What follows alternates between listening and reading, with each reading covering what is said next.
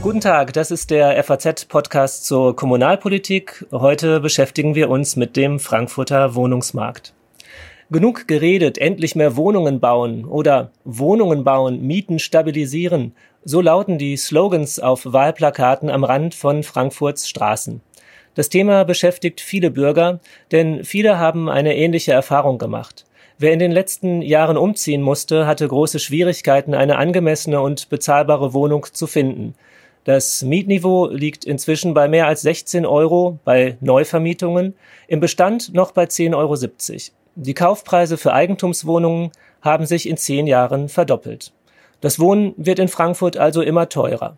Unter dieser Entwicklung leidet die Attraktivität der Stadt und die Lebensqualität ihrer Bürger. Was kann man dagegen tun? Darüber wollen wir heute diskutieren. Mein Name ist Rainer Schulze, ich bin Redakteur der FAZ und meine Gesprächspartner sind Mike Josef, Dezernent für Planen und Wohnen und Spitzenkandidat der SPD und Matthias Mund, Spitzenkandidat der Wählergruppe Bürger für Frankfurt. Herzlich willkommen, schön, dass Sie dabei sind. Guten Tag, hallo. Guten Tag, vielen Dank. Herr Josef, eines der großen Themen im Wahlkampf ist der Streit um die Güntersburghöfe im Nordend. Dort sollen auf einer Fläche, die bisher zum Teil als Gartenanlage genutzt wurde, 1500 Wohnungen entstehen, zwei Schulen und drei Kitas. Die Stadt sieht das Baugebiet als ökologisches Vorzeigeprojekt, aber Anwohner und Bürgerinitiativen sehen darin das Gegenteil, ein weiteres Baugebiet, das zu Lasten der Grünflächen geht. Sind die Proteste gegen die Güntersburghöfe ein Beispiel dafür, dass die Stadtentwicklung an ihre Grenzen gelangt ist? Naja, wir haben ja mit dem integrierten Stadtentwicklungskonzept ja schon gezeigt, dass wir Potenziale haben in unserer Stadt. Deswegen kann man nicht davon sprechen, dass die Stadtentwicklung an ihre Grenzen gekommen ist. Wir haben ja auch viele konkrete Beispiele, ob jetzt in der klassischen Innenentwicklung, also quasi die Fritz-Kissel-Siedlung oder die Platensiedlung, wo wir viel über Dachaufstockung reden. Aber auch die Güntersburghöfe sind ja in klassischer Innenentwicklung, äh, liegen ja innenstadtnah, nicht weit vom Zentrum. Man kann mit dem Rad in die Innenstadt fahren aber auch Potenziale, langfristige Potenziale wie die Außenentwicklung haben wir dargestellt, eben mit dem potenziellen Baugebiet, mit dem neuen Stadtteil nordwestlich der Stadt. Das heißt, die Potenziale sind ja gegeben.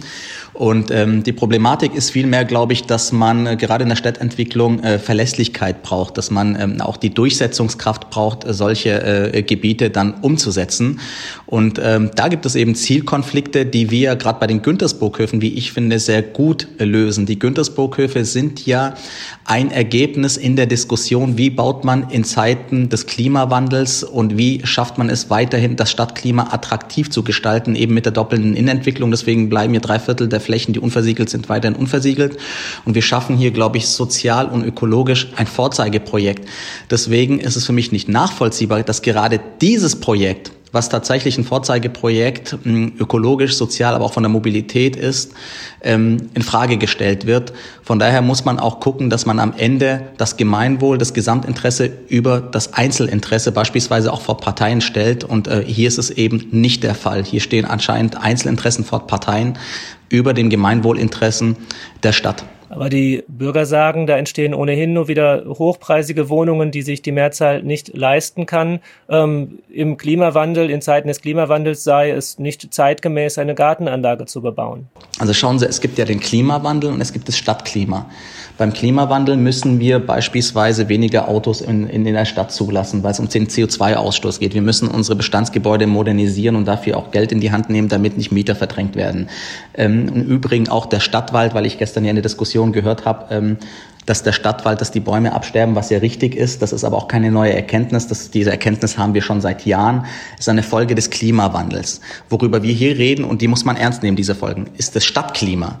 Und deswegen sagen wir, dass wir beim Stadtklima eben durch den neuen Entwurf, den wir überarbeitet haben, mein Vorgänger von den Grünen hat ja einen Entwurf auf den Weg gebracht, da waren ja alle Flächen versiegelt. Jetzt bleiben drei Viertel der unversiegelten Flächen auch weiterhin unversiegelt. Wir haben in keinem anderen Baugebiet bisher so viel Festsetzung, was Dachbegrünung, Photovoltaikanlagen, Fassadenbegrünung gemacht wie in diesem äh, Baugebiet.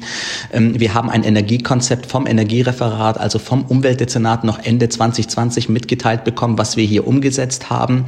Wir werden hier versuchen, auch mit alternativen Baustoffen, also Holzbauweise zu arbeiten und so weiter und so fort. Und wir schaffen hier, was den geförderten Wohnungsbau angeht, so viel geförderte und bezahlbare Wohnungen in einem Baugebiet, wie in den letzten 20 Jahren insgesamt im Nordend entstanden ist. Genossenschaftlicher Wohnungsbau Wohnungsbau entsteht, Baugruppen. Und wir haben von allen Instituten bescheinigt, dass gerade diese Form von Wohnung auch Entlastung auf den Mietermarkt und für die Mieten schafft.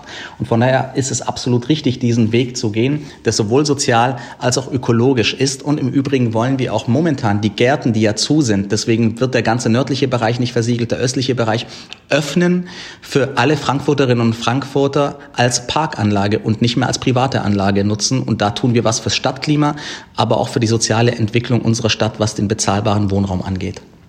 Herr Mund, sind Sie von dem Projekt überzeugt? Das klingt doch nach einem ganz ähm, ja, ordentlichen Paket, das die Stadt da zusammengeschnürt hat. Sie sind trotzdem dagegen. Warum? Ähm, also ich sag's mal so, wir haben das Innovationsquartier, als es vom Vorgänger vom Mike Josef vorgestellt wurde, ähm, in der Form damals abgelehnt. Ähm, wir haben das aber sehr sorgfältig die letzten äh, fünf Jahre beobachtet und es ist ja eine komplett neue Planung aufgesetzt worden. Also ich denke, es ist ein positives Beispiel, wie Bürgerbeteiligung funktionieren kann. Ähm, und das Ergebnis, das jetzt da ist, und äh, der Stadtrat Mike Josef hat es ja auch im vorletzten Planungsausschuss nochmal sehr detailliert dargestellt, äh, das hat bei uns in der Fraktion äh, zu einem Sinneswandel geführt. Ähm, also wir, wir würden dieses äh, Stadtgebiet äh, oder dieses neue Quartier, das würden wir mittragen in der Form, wie es jetzt auf dem Tisch liegt. Ähm, weil wir auch sagen, dass die Innenentwicklung auf jeden Fall äh, Vorrang haben muss vor der Außenentwicklung. Und ich kann hier, Mike Josef hat das ganz richtig gesagt, ökologisch bauen, weil ich baue Innenstadt nah. Ich habe eine vorhandene Verkehrsinfrastruktur, an, an die ich anbinden kann. Ähm, und das ist wesentlich ökologischer, als jetzt, sage ich mal, in die Außenentwicklung zu gehen, ähm, weil ich auch kürzere Wege habe. Autoarmes Quartier kann ich darstellen. Ähm, also von daher, wir würden das so, wie es jetzt auf dem Tisch liegt, würden wir das mittragen, das, ähm, die Güntersburghöfe. Aber der Konflikt zeigt ja gleichwohl, der Wohnungsmarkt ist überlastet, aber niemand wünscht sich ein Baugebiet in der eigenen Nachbarschaft. Was kann man tun, um die Bürger von solchen Projekten zu überzeugen? Also da glaube ich, ähm, Herr Schulze, dass das ein bisschen auch die Problematik ist. Der Mike Josef hat es ja schon angesprochen mit dem integrierten Stadtentwicklungskonzept. Ähm, also das hat fünf Jahre gedauert, bis es dann auf dem Tisch lag. 2014 wurde es ähm, vom Magistrat angeschoben, gab es einen Stadtverordnetenbeschluss. Ende 2019 wurde es verabschiedet und bevor überhaupt das integrierte Stadtentwicklungskonzept äh, fertig auf dem Tisch lag, hat man die vorbereitenden Untersuchungen äh, für Frankfurt Nordwest in Auftrag gegeben. Das war Ende 2017. Das haben wir damals schon kritisiert und ich denke, wir müssen eine großräumliche äh, Betrachtung der gesamten Stadt vornehmen. Und dieses integrierte Stadtentwicklungskonzept ist leider nicht so ganzheitlich, wie es eigentlich hätte sein können oder sein sollen. Und äh, wir hätten uns vorstellen können und auch gewünscht, dass es da eine Legitimation äh, hätte geben können durch ein Vertreterbegehren, sprich durch einen Bürgerentscheid statt eines Stadtverordnetenbeschlusses, ähm, dass es sozusagen eine Legitimation aller Frankfurterinnen und Frankfurter gibt, ähm, das wollen wir machen, so wollen wir unsere Stadt weiterentwickeln. Äh, und damit könnte man vielleicht, ich weiß, die Partikularinteressen werden heute alle sehr hoch ähm, angesetzt, aber das wäre vielleicht auch ein Weg gewesen, um das ein bisschen zurückzudrängen und zu sagen, es gibt hier einen Gesamtkonsens von der Stadtgesellschaft und auch eine, eine Legitimation für so, ein, für so eine Stadtentwicklung. Sie hatten es gerade schon angesprochen, im integrierten Stadtentwicklungskonzept ist auch das äh, geplante Neubaugebiet an der A5 im Nordwesten der Stadt äh, zwischen Steinbach und Braunheim enthalten. Ähm, Ihre Fraktion lehnt dieses Projekt ab. Warum? Ja, weil es unserer Auffassung nach der denkbar ungünstigste Standort ist für ein neues Stadtquartier. Äh, wir haben hochwertige Agrarflächen, die einmalig sind in der Bundesrepublik. Äh, und ähm, wir sind dagegen, die zu zerstören. Es kommen andere Restriktionen dazu, wie Hoch- und Höchstspannungsleitungen, die Nähe zur Autobahn A5, äh, hohe Erschließungskosten, ähm, also Infrastrukturkosten. Ähm, also von daher sagen wir, eine Stadtentwicklung an der Stelle, äh, die macht keinen Sinn. Das, das wollen wir nicht. Herr Josef, ähm, Sie kämpfen für dieses äh, Projekt. Ähm, das hat dazu geführt, dass es sogar ihren Namen äh, trägt. Sie haben sich das nicht ausgedacht, aber ja, der Spitzname dieses Neubaugebiets lautet Josefstadt. Wie stellen Sie sich das Wohnen in der Josefstadt vor? Also erlauben Sie mir noch mal kurz eine Vorbemerkung. Ich finde Konzepte wichtig, also das integrierte Stadtentwicklungskonzept. Wir reden ja jetzt auch über ein Verkehrskonzept.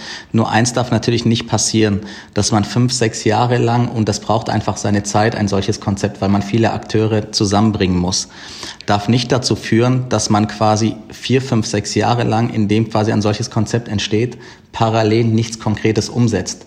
Jetzt stellen Sie sich mal vor, wir hätten jetzt, sage ich mal, drei, vier Jahre lang darauf gewartet in der Ausweisung von neuen Baugebieten, bis das integrierte Stadtentwicklungskonzept ähm, entstanden wäre. Wir werden von der Entwicklung überrollt worden. Und von daher ist es natürlich wichtig, das eine zu machen, ohne das andere zu lassen.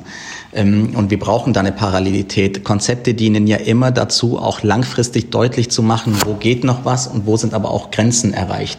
Und das sagt ja das integrierte Stadtentwicklungskonzept. Grenzen sind da erreicht, wo wir über den Grüngürtel reden, den wir nicht antasten möchten beispielsweise. Von daher ist es richtig, beides zu machen, weil einfach die Entwicklung, gerade in die Stadtentwicklung, ähm, die Bevölkerungsentwicklung in einem Land, wo Freizügigkeit eben ein hohes Gut ist, es so rasant ist, dass wir uns zeitlich das überhaupt nicht erlauben können. Und jetzt komme ich zur Frage der Josefstadt. Genau wie es richtig ist, bei den Güntersburghöfen auch über Schulen, über weiterführende Schulen, Grundschulen, über Einkaufsmöglichkeiten, über Nutzungsmischung zu reden und soziale Durchmischung ist mein Leitbild die europäische Stadt. Das heißt, es braucht eine soziale Durchmischung, alle Wohnformen, auch vor allem die Frage des bezahlbaren Wohnraums. Gestern hat hier die Bundeskanzlerin deutlich gemacht, wie wichtig es ist, geförderten und bezahlbaren Wohnraum zu realisieren. Soll dort Bestandteil sein. Und warum haben wir uns für dieses Gebiet entschieden?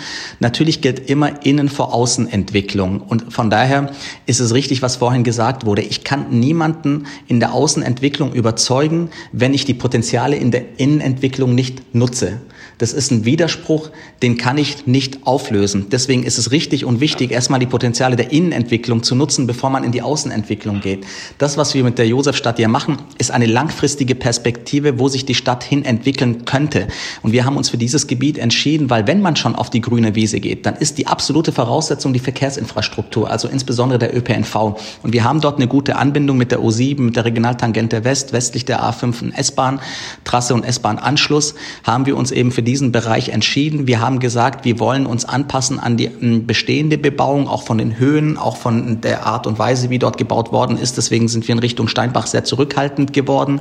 Und natürlich muss die Infrastruktur von Anfang an mitgedacht werden. Also Schulen, Kitas, ÖPNV, die Nutzungsmischung wie Einkaufsmöglichkeiten, damit eben keine Schlafstadt entsteht. Wir wollen ja nicht nur Wohnung bauen. Stadtentwicklung bedeutet nicht nur Wohnungsbau, sondern Stadtentwicklung bedeutet von der Bildung bis zur Kultur und den ÖPNV auch die gewerbliche Nutzung von Anfang an mitzudenken. Und da bieten uns eben langfristig Chancen in diesem Bereich, so wie der Riedberg im Übrigen auch am Anfang hoch umkämpft war. Damals war die Zielsetzung, junge Familien auch in Frankfurt zu halten oder nach Frankfurt zu holen. Heute haben wir die Herausforderung, vor allem bezahlbaren Wohnraum zu schaffen. War im Nachhinein der Riedberg die richtige Entscheidung, weil er im Übrigen gerade Mitte der 2000 auch zu einer Entspannung auf dem Wohnungsmarkt geführt hat mit der Wohnraumversorgung, die wir fast bei 100 Prozent damals hatten. Man muss kurz, mittel- und langfristig denken. Das mit der Josefstadt ist ein Potenzial für die langfristige Entwicklung, aber die Stadt und die Politik darf, darf da eben auch nicht schlafen, darf Entwicklung nicht verschlafen. Es ist Aufgabe der Politik, Stadt zu gestalten, weil ich glaube, sonst denke, dass wir von marktwirtschaftlichen Mechanismen wie dem Zuzug von Menschen, wie dem ähm, äh, Wachstum Wachstum der Stadt tatsächlich eher negativ überrannt werden, dahingehend, dass dann die Mieten und die Eigentumspreise noch stärker steigen werden als ohnehin. Aber auch dort werden wieder Grünflächen äh, bebaut. Ähm, es sind Ackerflächen, die vor allen Dingen landwirtschaftlich genutzt werden, aber auch ein Naherholungsgebiet für die Bürger, die dort in den angrenzenden Quartieren jetzt schon leben. Wie soll man diese Menschen überzeugen? Was haben die denn davon, wenn in ihrer Nachbarschaft da neuer Wohnraum entsteht? Also was mir wichtig bei allen Planungen ist, und äh, das will ich hier schon nochmal unterstreichen, das war ja auch auf Bundesebene große Diskussion. Eine flächenschonende Stadtentwicklung bedeutet, dass man sich durchaus auch eine städtebauliche Dichte zutrauen muss. Wir reden hier nicht über 10, 12 Stockwerke, Aber wir reden hier durchaus über eine städtebauliche Dichte, die dazu führt, dass auch beispielsweise im Nordwesten der Stadt, wo wir die Entwicklung gehen, ja 75 Prozent der Flächen unbebaut ähm, äh, bleiben.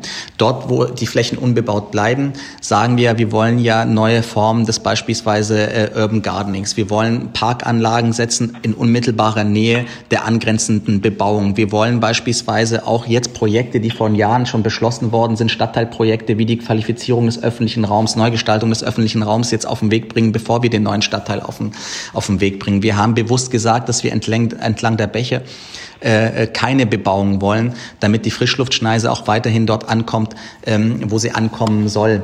Wir haben gesagt, dass wir östlich und westlich äh, der A5 neben dem Siedlungsbau auch Freiflächen neu entwickeln und qualifizieren wollen, Radwege anlegen wollen nach Eschborn und die in, in die Innenstadt. Das heißt, Stadtentwicklung muss heute viel, viel stärker von den Freiflächen mitgedacht werden, vom öffentlichen Raum. Und das tun wir im Übrigen in keinem Baugebiet so stark wie in den neuen Baugebieten der letzten Jahre, sowohl in den Güntersburghöfen als auch im neuen Stadtteil im Nordwesten der Stadt. Und jetzt lassen Sie mich auch noch mal was zu den Böden sagen. Es ist richtig, dass insgesamt im Rhein-Main-Gebiet, weil es historisch natürlich so ist, dass die Menschen sich dort angesiedelt haben, wo fruchtbare Böden waren eben die Menschen leben.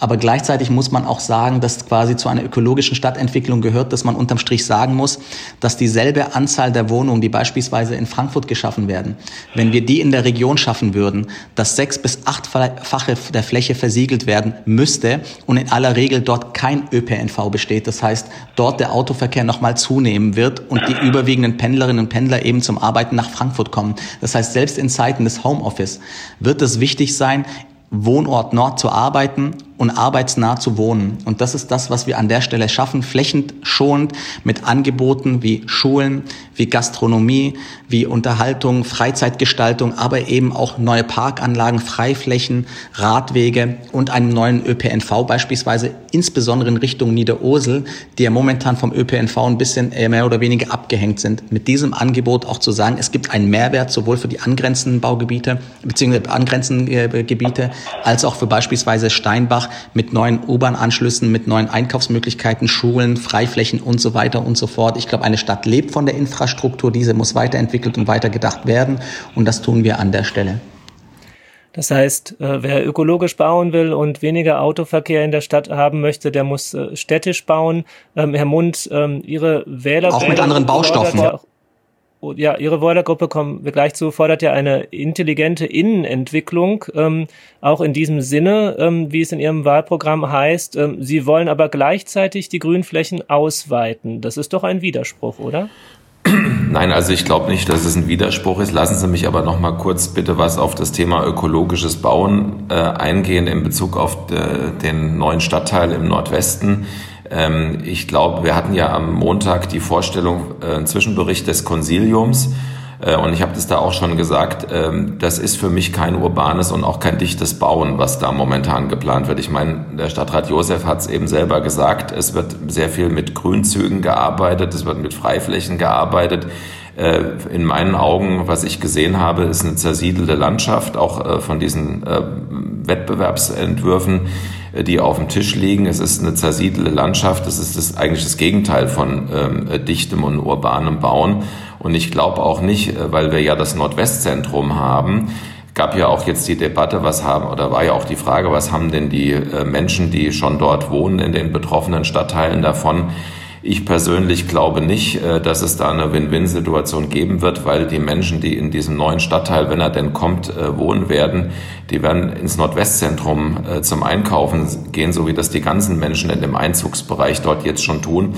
Und ich glaube, es wird sehr schwierig sein, dort eben in ein Quartier mit einer eigenständigen ja, Einzelhandelsinfrastruktur und einem Unterhaltungsangebot, wie das Mike Josef eben gesagt hat. Ich glaube, das wird aufgrund dieser Konstellation ähm, sehr schwer werden. Jetzt aber zu Ihrer Frage, Herr Schulze, ich, ich sehe schon Potenziale und zwar erheblichen Ausmaßes in der Innenentwicklung, die in der Vergangenheit auch nicht äh, hinreichend genutzt worden. Ich meine, gewisse Dinge sind angefasst worden, Konversion äh, von Büroflächen zu Wohnungen. Gerade im Lyoner ähm, Quartier ist das ja sehr vorbildlich gelaufen. Wir sehen aber auch durchaus Möglichkeiten, ähm, brachliegende oder untergenutzte Gewerbeflächen teilweise zumindest umzunutzen äh, für Wohnzwecke, auch durch die Möglichkeit äh, des urbanen ähm, äh, Quartiers, die wir ja jetzt haben. Und ähm, dann sehen wir natürlich auch Möglichkeiten durch Flächentausche. Das ist ja so ein Thema, das wir bespielt haben als Fraktion, gerade in der letzten Wahlperiode, dass wir einfach äh, die Frage stellen müssen, äh, sind denn bestimmte äh, Flächen, ob es jetzt Sportanlagen sind oder auch ähm, äh, bestimmte, sage ich auch mal, Kleingärten, ähm, die müssen natürlich erhalten bleiben, die dürfen nicht in Frage gestellt werden. Aber gibt es denn nicht die Möglichkeit, durch Flächentausche neue Potenziale zu schaffen und dann auch zu einer ökologischen Konzeption ähm, der Stadt zu kommen, äh, weil wir dann eben auch über andere äh, Wegestrecken reden. Also ich sag mal, wenn ich ein Wohngebiet habe, habe ich ja eine viel höhere Frequenz, ähm, als wenn ich jetzt zum Beispiel eine Sportanlage habe. Also sprich ähm, Einrichtungen mit einer geringeren Wegefrequenz, ein bisschen, sage ich mal, ähm, aus dem Zentrum rauszubringen und dafür das Wohnen dahin zu bringen, wo ich einfach eine höhere Wegefrequenz habe. Weil das ist dann auch wieder dem Konzept der kompakten, äh, dichten und damit auch ökologischen Stadt ähm, entsprechend. Aber jetzt muss ich nochmal nachfragen, Herr Mundek. Die Kritik ist jetzt, dass wir quasi beim neuen Stadtteil, haben Sie ja gerade wortwörtlich gesagt, zu viel Freiflächen und Grünflächen äh, belassen. Und gleichzeitig sagen wir, wir müssen flächenschonender arbeiten. Von daher finde ich, ist das ein Widerspruch. Und dann müssen sie aber auch ehrlicherweise sagen, dass sie mehr städtebauliche Dichte wollen. Das heißt einfach nochmal eine kompaktere Bebauung. Aber die Wahrheit ist ja, dass gerade Ihre Fraktion in den letzten Jahren gerade da dagegen war. Das finde ich ist ja auch der Zielkonflikt, den wir in der Stadtentwicklung haben. Dass beispielsweise auch auf Bundesebene, also wenn ich mir jetzt beispielsweise die Grünen anschaue, ganz konkret, die sagen, wir müssen Städte baulich dichter werden, kompakter bauen und flächenschonender werden und gleichzeitig vor Ort aber, Stichwort Güntersburghöfe, sagen, die städtebauliche Dichte nimmt uns die Luft zum Atmen. Und da finde ich, muss man auch mal klar sein. Da muss man auch mal sagen, äh, was man tut und tun, was man sagt. Und nicht quasi versuchen, einen Eindruck zu erwecken, der am Ende einfach falsch ist. Und ich glaube insbesondere auch an der Stelle, dass es die Zukunft ist, kleinteilige Strukturen anzubieten und dass die Zeit der großen Zentren, und das merken wir ja bundesweit, eben äh, vorbei ist. Von daher glaube ich, kleinteiligere Angebote vor Ort für die Menschen ist die Zukunft eben in einer städtebaulichen, kompakten Entwicklung, die aber Freiflächen gleichermaßen mitdenkt. Und das tun wir im neuen Stadtteil. Ja, das ist richtig. Nur ich glaube, wir können Kontakt, äh, kompakt bauen und können dabei auch ökologisch bauen. Ich möchte ein Beispiel äh, bringen, äh, Stichwort Tiefgaragen. Ähm, äh, Rosemarie Heilig hat es ja gerade im Interview Anfang des Monats gesagt, Tiefgaragen sind des Teufels. Äh, wir können doch, äh, wenn wir dicht und kompakt bauen, aber auf Tiefgaragen verzichten und stattdessen Quartiersgaragen umsetzen, äh, können wir mit tiefwurzelnden Bäumen arbeiten, mit grünen Innenhöfen, äh, die einen hohen Ökopunkte-Index haben. Und damit kann ich doch ähm, auch die versiegelte Fläche ähm, teilweise sogar mehr als ausgleichen. Das heißt, es ist doch kein Widerspruch in sich. Ich kann schon dicht und kompakt bauen, aber Güntersburghöfe sind ja das beste Beispiel dazu. Ähm, aber ich kann es eben auch ökologisch tun und auch für das, sage ich mal, Stadtklima.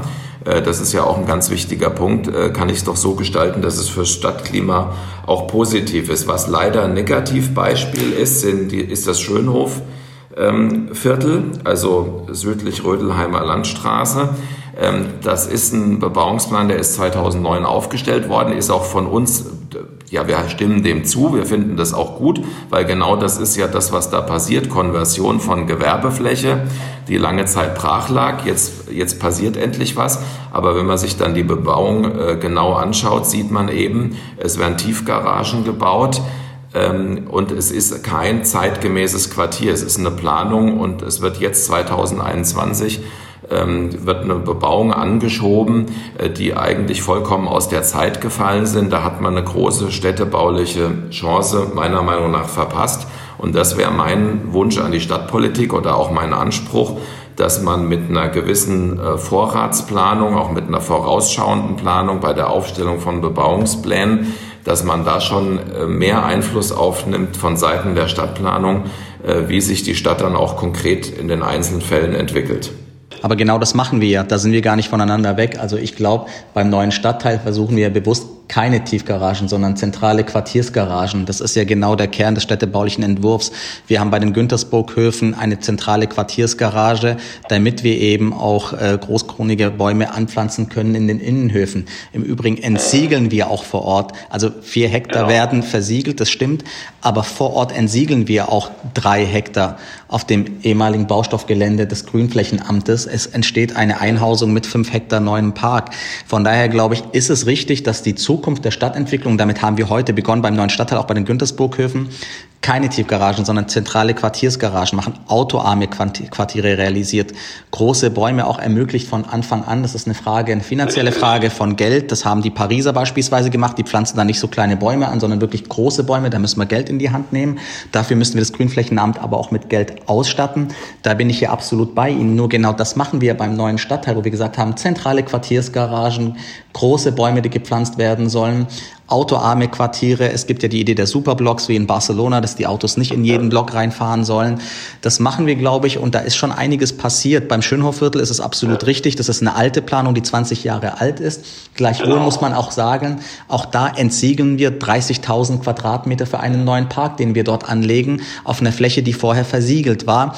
Von daher glaube ich, am Ende ist es natürlich auch eine Abwägungsfrage, aber wir müssen halt auch Entscheidungen treffen, um tatsächlich voranzukommen. Und beim Schönhofviertel war das jetzt 20 Jahre lang Diskussion, wo es gut und richtig ist, jetzt auch den nächsten Schritt zu machen. Ja. Es gibt ja, es gibt ja, wenn ich einmal überleiten darf zu einem anderen Thema, verwandten mhm. Thema. Ähm, es gibt ja zwei Wege, um dämpfend äh, auf die Wohnungspreise einzuwirken. Entweder man erhöht das Angebot durch den Bau von mehr äh, Wohnraum. Das ist schwierig. Und warum es schwierig ist, ähm, haben wir gerade besprochen. Oder man reguliert äh, den bestehenden Wohnungsmarkt ähm, stärker, indem man ähm, Vorgaben macht, wie hoch sich die Mieten entwickeln dürfen und ähnliches. Ähm, muss der Wohnungsmarkt, da es ja offenbar nicht ausreicht, ähm, da das Angebot ja ähm, nicht ausreicht, um den Bedarf zu decken, muss der Wohnungsmarkt noch stärker reguliert werden als bisher? Also die erste Feststellung ist natürlich, es gibt Marktmechanismen, äh, die man äh, äh, berücksichtigen muss. Das, das, das steht auch außer Frage. Das heißt, je weniger Wohnungen gerade im bezahlbaren Segment gebaut werden, also quasi im mittleren Segment, im geförderten Wohnungsbau, ähm, desto stärker wird der Druck auf den Wohnungsmarkt äh, zunehmen. Weil schauen Sie mal, es gibt ja immer den Zusammenhang ähm, zu sagen, ähm, die Menschen äh, kommen zu uns oder die Stadt wächst, ähm, äh, warum bauen nicht so viel Wohnungen? Jetzt muss ich halt umgekehrt sagen, die Stadt ist in den letzten Jahren wie fast alle Ballungsräume weltweit, weil es insgesamt eine, ein Urbanisierungs äh, Prozess gibt weltweit, sind die Menschen in die Städte gezogen, obwohl teilweise das Wohnangebot nicht gereicht hat, sind, äh, sind Städte ja trotzdem äh, gewachsen. Und je weniger man diesen Wachstum äh, gestaltet, desto stärker äh, wird, man mit den, wird man mit den Negativfolgen leben müssen. Und die Negativfolgen sind Mieterhöhungen, Eigentumspreise, die steigen, weil die Nachfrage eben da ist, das Angebot gering ist und der Druck auf den Bestand von Jahr zu Jahr größer wird. Und es ist natürlich so, dass je weniger man baut, desto stärker braucht man ähm, äh, äh, Eingriffe in den Markt, um den Bestand äh, zu schützen.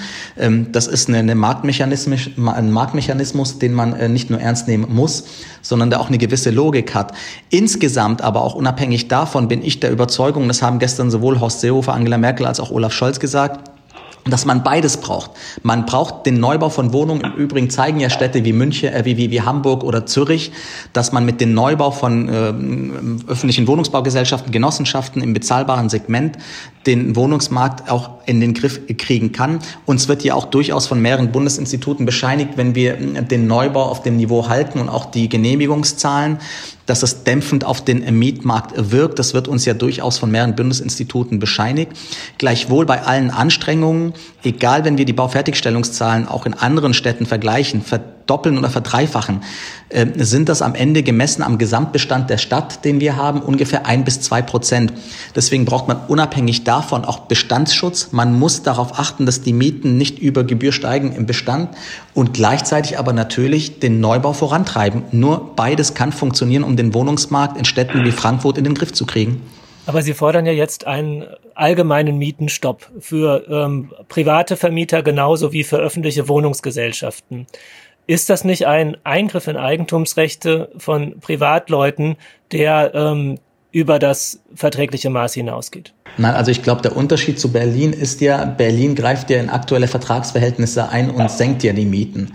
Das wollen wir ja nicht, sondern wir wollen ja nach dem Vorbild der ABG oder der Nassauischen Heimstätte sagen, dass die Mieten steigen dürfen. Im Übrigen sieht ja unser Konzept auch so vor, dass wir quasi ähm, bis zur ortsüblichen Vergleichsmiete, das heißt, wenn die Miete unter der ortsüblichen Vergleichsmiete äh, äh liegt, dass dort die Bundesgesetzgebung greift, wie bisher auch. Ähm, aber ansonsten dann quasi, wenn wir in Richtung äh, neuen äh, Mietspiegel reden oder über Neuvermietung, dass wir da sagen, fünf Prozent in fünf Jahren. Und ich halte das auch für angemessen, weil wir insgesamt in Frankfurt ein ganz anderes Mietniveau haben, beispielsweise als in Berlin. Wir haben hier insgesamt ein sehr hohes Mietniveau. Und äh, von daher glaube ich, ist es ja das Richtige, was hier auch der Bundesgesetzgeber macht. Der hat ja jetzt schon in angespannten Wohnungsmärkten vorgegeben, 15 Prozent in drei Jahren. Ähm, und ich glaube, dass wir ähm, äh, rechtfertigen können bei einem Mietniveau, was durchaus auch eine Rendite hergibt, dass wir sagen, Mietsteigerungen begrenzt fünf Prozent in fünf Jahren äh, bis zur ortsüblichen Vergleichsmiete, aber dann die Ausnahme gilt, dass das, das, das Bundesgesetz greift und gilt, weil wir natürlich auch den Bestand in den Griff kriegen müssen. Es hilft mir überhaupt nichts, wenn ich jedes Jahr tausend neue bezahlbare Wohnungen baue und schaffe. Wenn im selben Zeitraum aber tausend bezahlbare Wohnungen mir aus dem Markt genommen werden durch über äh, durch Mietsteigerungen, die ähm, äh, über Gebühr genommen werden oder so hoch sind, dass am Ende die Menschen sich diese Mieten nicht mehr leisten können. Wir brauchen beides. Wir brauchen fleißig den Neubau, da bin ich von überzeugt. Wir brauchen schon aber auch eine Atempause ähm, äh, äh, bei den Bestandsmieten, die in den letzten Jahren wirklich auch gemessen am Einkommen weggaloppiert sind. Herr Mund, soll man den privaten Vermietern vorschreiben, zu welchen Preisen sie ihre Wohnungen vermieten?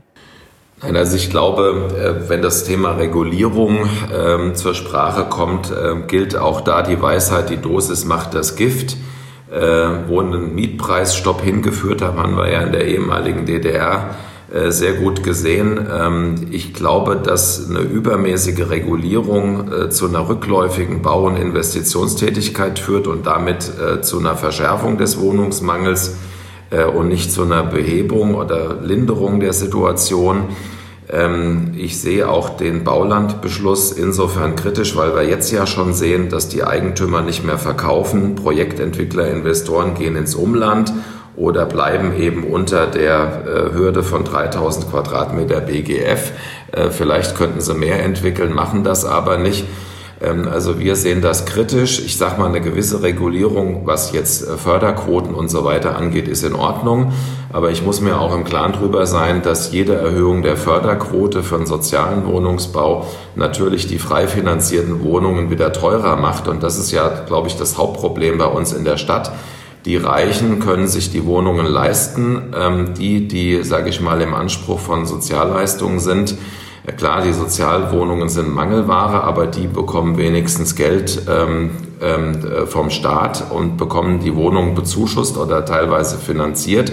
Und die, die, sage ich mal, mit einem durchschnittlichen oder geringen Einkommen hier in Frankfurt leben wollen oder leben müssen, die gucken in die Röhre. Und dafür haben wir ja die Idee des kommunalen Wohngelds übrigens schon 2017 das erste Mal vorgestellt und wir sehen einen konkreten Ansatz ähm, in einer ja, unmittelbaren und auch zeitnahen ähm, Entspannung der Situation darin, dass wir eben ein kommunales Wohngeld zahlen, das ähm, dann äh, quasi diese Mieten, die wir momentan haben, auch für die Menschen, sage ich mal, leistbar macht. Das ist unser Ansatz, ähm, sage ich mal, ein Systemwechsel äh, von der Objektförderung hin zur Subjektförderung. Sie müssen aber bei diesem Systemwechsel eines beachten und deswegen ist die Debatte ganz wichtig darüber. Wenn Sie rein auf die Subjektförderung gehen, dann werden Sie irgendwann mal Mieten von 20 bis 25 Euro subventionieren und auch dazu sorgen oder dafür sorgen, dass die Mieten noch weiter steigen, weil dann immer jeder sagen kann, es ist völlig egal, welchen Preis ich nehme für meine Mietwohnung. Der Staat wird es schon entsprechend subventionieren. Herr, Herr, Herr, Josef, das ist richtig, aber das wollen wir ja nicht ausschließlich. Entschuldigung. Sie, ja, aber das ist ja, das will ich nur darauf wirklich nur hinweisen. Wir wollen ja auch neu bauen, aber um eine kurzfristige Entspannung der Situation, und wir haben ja jetzt über die Planungszyklen gesprochen, wie viele Jahre es dauert, bis auch so ein Quartier Güntersburghöfe überhaupt mal in die Realisierung kommt, ähm, da müssen Sie doch auch, Sie sehen doch auch selber, Sie sind ja fünf Jahre Planungsdezernent, ähm, Sie, Sie wissen doch selber, was Sie selber auf den Weg bringen konnten, was noch von Vorgängern vorbereitet wurde wie lange die Zeiträume sind und die Menschen haben doch jetzt ein Problem. Und da ist ihnen ja nicht mit einer städtebaulichen Entwicklungsmaßnahme geholfen, die wie auf dem Riedberg hat es 20, 25 Jahre gedauert. Nein, es ist ja richtig, aber deswegen ist ja auch richtig, dass der Bund die Wohngeldreform gemacht hat, dass wir jetzt quasi mehr Menschen Anspruch auf Wohngeld haben. Das ist ja eine, eine Subjektförderung. Das muss aber in Maßen passieren. Von daher, ja, man braucht beides. Man braucht die Subjekt- und die Objektförderung. Es ist aber falsch, nur auf die Subjektförderung zu setzen. Und ich finde, weil Herr Schulze gefragt hat, äh, Eingriffe in den Markt, wie weit und so weiter und so fort, jetzt mal unabhängig davon, ich finde, die beste Stadtentwicklungspolitik, und davon lebt sie vor allem, ist, dass man Zugang zu Grund und Boden hat, weil das Hauptproblem sind quasi A, Verfügbarkeit von Grund und Boden, von Grundstücken und B, dass sie mittlerweile Grund und Boden so teuer, äh, so teuer ist, dass sie kaum noch bezahlbaren Wohnraum darauf realisieren können. Und mit dem Baulandbeschluss haben wir Vorgaben gemacht, wo jeder von Anfang an weiß, worauf er sich einlässt. Das hat im Übrigen auch dazu geführt, dass die Bodenpreise in den letzten 20, in den letzten zwei Jahren nicht mehr um 50 bis 80 Prozent gestiegen sind, sondern nur noch um 5 Prozent. Das heißt, sie haben sich stabilisiert. Und ich glaube, eine aktive Liegenschaftspolitik von Anfang an Flächen zu sichern, mehrere Aufstellungsbeschlüsse parallel auf den Weg zu bringen, ist der beste Weg, bezahlbaren Wohnraum zu schaffen. Und zwar nicht nur im geförderten Bereich, sondern auch im frei finanzierten Mietbereich und Eigentumsbereich, dass man über eigene Grundstücke verfügt, die man beispielsweise über einen Festpreis- und Konzeptvergabe an einen Bauträger vergeben kann, auch in Erbbauzinsen oder an die öffentliche Wohnungsbaugesellschaft und dort frei finanzierte, langfristig bezahlbare Miet- und Eigentumswohnungen schaffen kann. Von daher glaube ich, dass eine, eine Bodenpolitik, eine vorausschauende Bodenpolitik, eine vorausschauende Liegenschaftspolitik der, Mist, der, der, der beste Mieterschutz ist. Und äh, das brauchen wir ganz dringend. Dafür sollten wir auch Geld in die Hand nehmen. Und äh, das wäre für mich vor allem der Schlüssel, um tatsächlich bezahlbaren Wohnraum langfristig auch zu schaffen.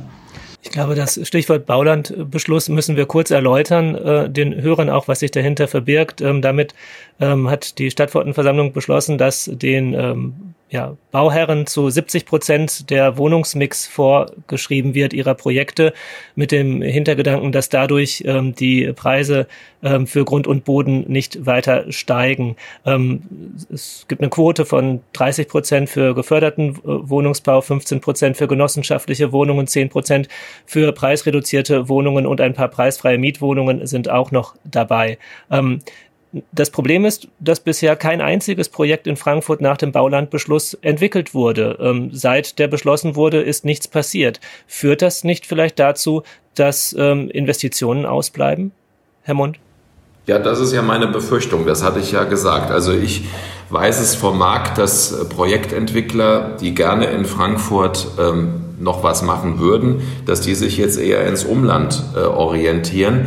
Äh, wobei man jetzt natürlich auch mal sagen muss, eins ist ja auch klar, die, ähm, das sagen wir ja auch in unserem Wahlprogramm ganz deutlich, haben wir auch in der politischen Debatte immer gesagt, und ich glaube, da besteht auch Einigkeit, wir können das Wohnraumproblem nicht in Frankfurt alleine lösen. Wir müssen das in der Metropolregion Frankfurt-Rhein-Main denken, äh, wir müssen das in der Region denken. Und ein großes Problem ist ja, der Herr Josef hat es ja auch gesagt, natürlich der, der Zuzug in die Metropolen, das ist ja ein weltweiter Trend äh, der letzten Jahre, ist ja nicht nur in Frankfurt so, ähm, aber ist ja nicht nur der Attraktivität der Metropolen geschuldet, sondern gerade bei uns auch, weil man das äh, Umland quasi infrastrukturell, auch ÖPNV-Anbindung, man hat es schlicht und ergreifend abgehängt. Und ich glaube, durch die Digitalisierung und auch durch Investitionen in den ÖPNV äh, können wir die Situation auch entzerren und können darüber auch den äh, Druck ähm, aus dem Wohnungsmarkt äh, nehmen in Frankfurt. Von daher sehe ich den Baulandbeschluss jetzt mit einem lachenden und einem weinenden Auge. Sicher gibt es Menschen, die gerne in Frankfurt wohnen würden. Es gibt auch Investoren, die gerne in Frankfurt investieren würden. Aber wenn die jetzt verstärkt ins Umland gehen, ähm, dann hat es ja auch wieder einen gewissen Effekt. Ähm, da müsste halt nur noch der richtige ÖPNV dazu. Äh, und dann würde es vielleicht sogar funktionieren. Prima. Frankfurt kann die Fragen und Sorgen der Wohnungspolitik nicht alleine lösen. Das ist doch ähm, ein äh, gutes äh, Fazit. Wir versuchen in Frankfurt, Sie versuchen in Frankfurt äh, zu tun, was möglich ist, aber man ist eben auch auf Unterstützung durch ähm, die Region angewiesen. Ich, Im Übrigen eine ähm, Ergänzung, Herr Schulze. Wir haben die erste Grundsatzvereinbarung zum Baulandbeschluss haben wir ja und auch die Güntersburghöfe haben ja die Entwickler gesagt, sie bauen nach dem Baulandbeschluss einfach nur, also Okay, also das heißt, da kann noch etwas kommen. Ähm, man sollte nicht zu ungeduldig sein. Aber die regionale Zusammenarbeit, das unterstreiche ich. Wunderbar. Dann sind Sie sich in diesem Punkt einig. Ähm, vielen Dank ähm, Ihnen beiden für dieses interessante Gespräch und ähm, ja, viel Erfolg bei der Wahl. Bis dahin.